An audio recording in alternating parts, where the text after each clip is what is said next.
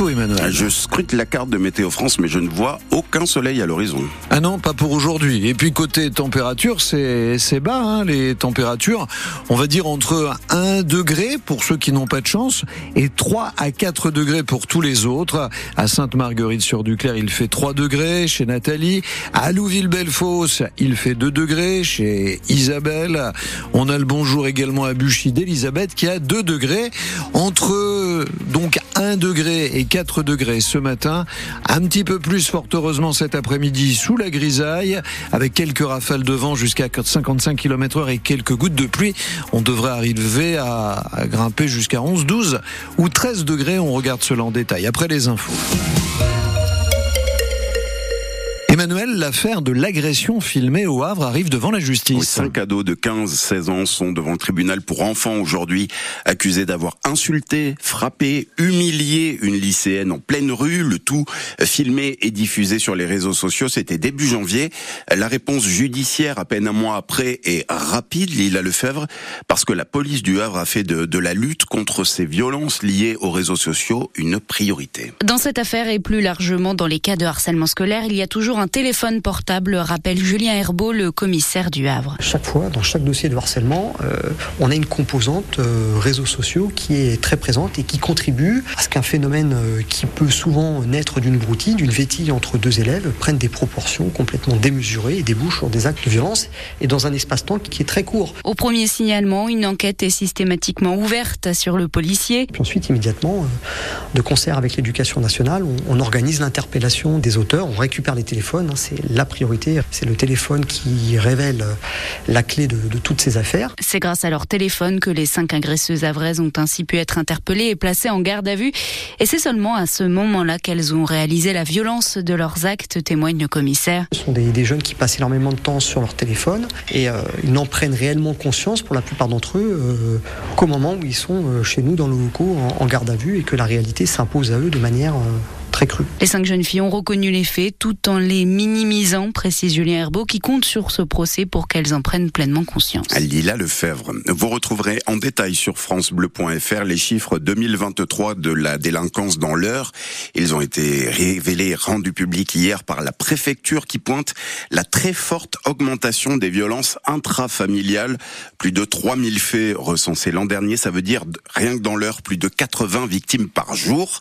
Augmentation de 11 du nombre de cambriolages et de 13,5% pour les violences aux personnes. Une auditrice nous en avait parlé il y a quelques jours. Des faux policiers qui se présentent chez vous pour vous voler.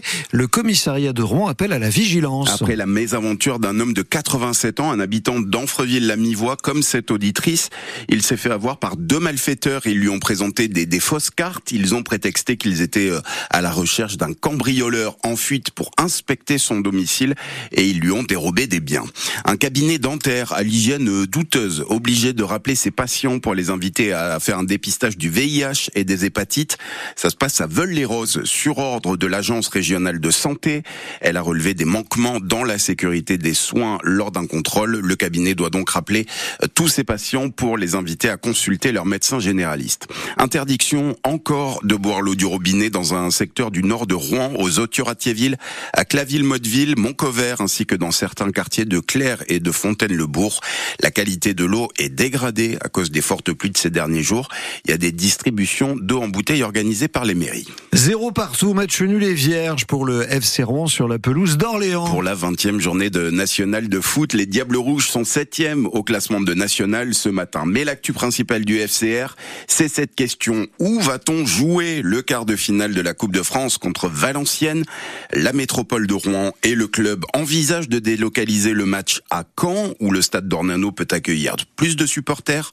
Mais le stade Diochon pourrait tout à fait accueillir la rencontre. Il n'y a aucun risque de sécurité, malgré les dégradations pendant le huitième de finale contre Monaco. Aucun risque d'effondrement de la tribune Zénith, garantit David Lamiré.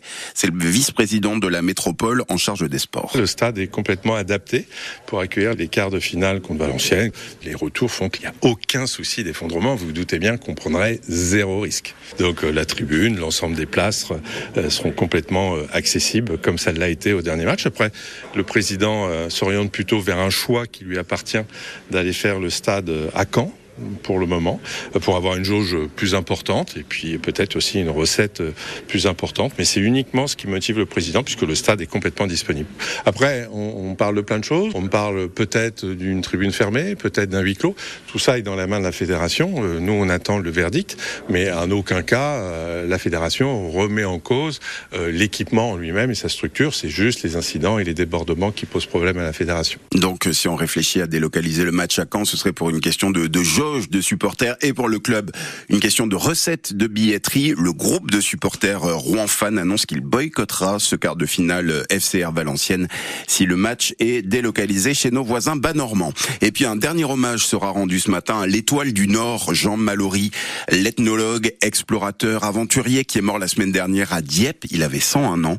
Cérémonie ce matin à 10h30 aux Invalides à Paris avec la ministre de l'enseignement supérieur Sylvie Retailleau et le prince Albert De Monaco. Les cendres de Jean Mallory seront enfouies au Groenland selon son souhait.